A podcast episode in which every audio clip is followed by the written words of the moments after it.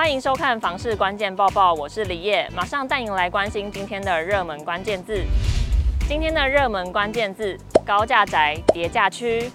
平均地权条例修法加上房市景气转空，不只是对预售屋、成屋市场造成影响，豪宅市场也面临了空前绝后的挑战。根据台南市不动产估价师工会统计，七都个别行政区高价住宅实价登录，在跌幅榜前十二名之中，台北市豪宅跌价区入榜最多，共有四区入榜。北投区跌幅百分之三十二点六三为最多，大安区跌幅百分之二十九点二五，内湖区下跌百分之十四点九三。中正区跌幅百分之六点四八，而其他入榜的区域还有台南安平区跌幅百分之十五点二九，为全台豪宅跌幅排名第三。桃园入榜的则有桃园区下跌百分之十五点一八，中坜区跌幅百分之十三点四六，芦竹区跌幅百分之四点八三，新竹市跌幅百分之九点八四，台中西屯区下跌百分之五点六二，高雄左营区跌幅百分之四点零九。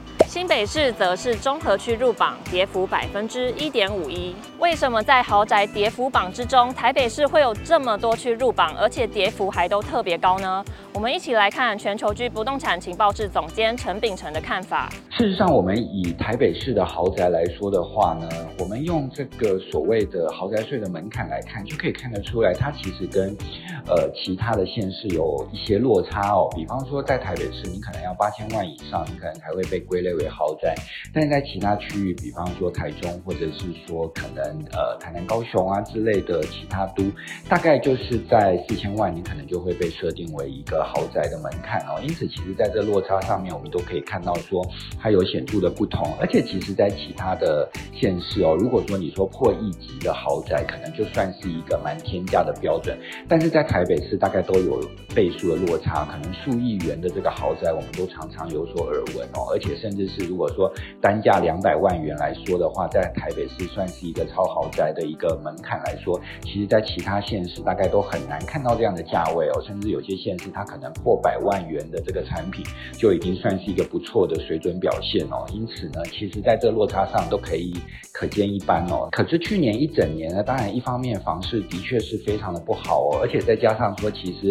总经情况也有一点呃动荡哦，所以在这样的状态下面，当然都会让有钱人们。他们会去思考说，如果今天在这个整体的经济情况上不好的情况下，然后在不管是在台币的币值上面也有所贬值的情况下，他们是不是还要把资产放在这个房价偏高的这个情况哦？那如果说今天不动产的价格这么的高哦，而且这些呃，在这个台北市来说的话，购置方又都是金字塔顶端的这些族群，那他们在购置上面当然就会去思考说，他们要不要去出手哦？那，在去年的状况看起来，的确是在豪宅市场比较没有所谓的亮点，因为其实这些资产族群，他们就算要去布局不动产哦，也是以说平时的价位哦，比方说符合社区行情，而不是去走这个创高价的情况。因此，在整体的量能上面都有所缩减的状态之下，当然也会造成说，可能在价格上面，我们就可以看到它往下走的这个情况哦，都是在于说，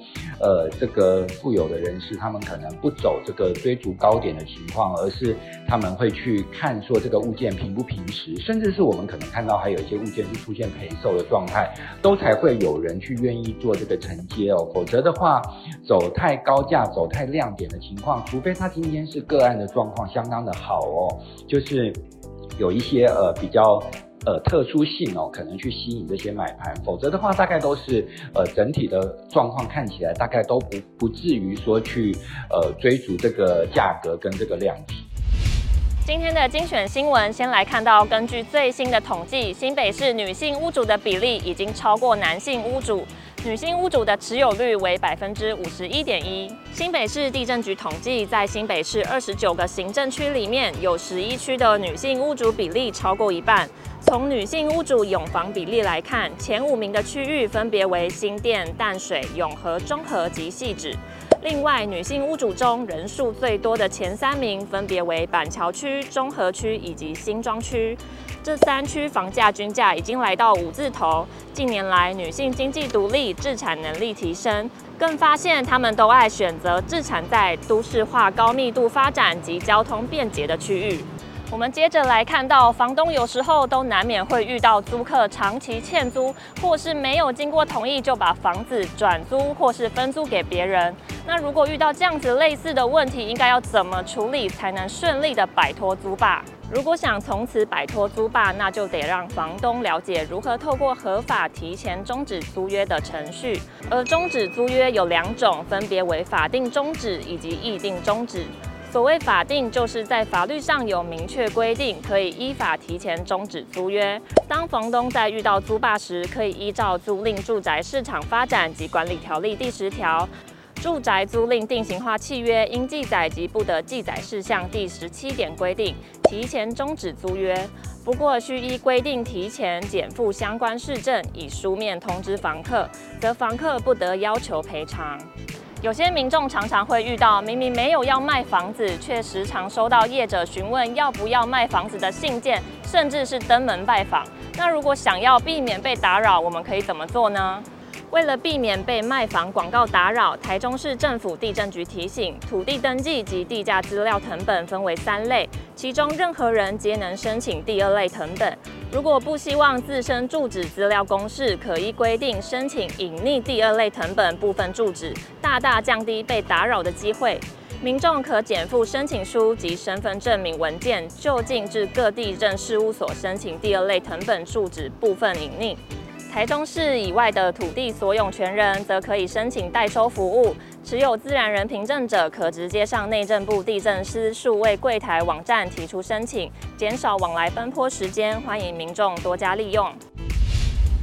今天的买房卖房，我想问有网友询问预售屋建商开立发票的问题。他问说，建商会不会开立足额的统一发票给屋主？因为他说去年已经交屋的预售屋，他近期才发现尾款，也就是说贷款总金额的发票没有收到。他询问需不需要跟建商追讨呢？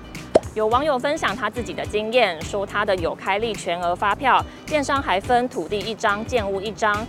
至于土建比例开多少是建商自己设计，也有网友说建商应该要开全额的售价给买家，贷款金额银行会拨款给建商，所以也应该要开发票，不足发票可以向建商索取。以上就是今天的房市关键报报，每天花几分钟了解房市重点新闻，请按下订阅支持我们，别忘了在留言区留下你的想法，我们下次见。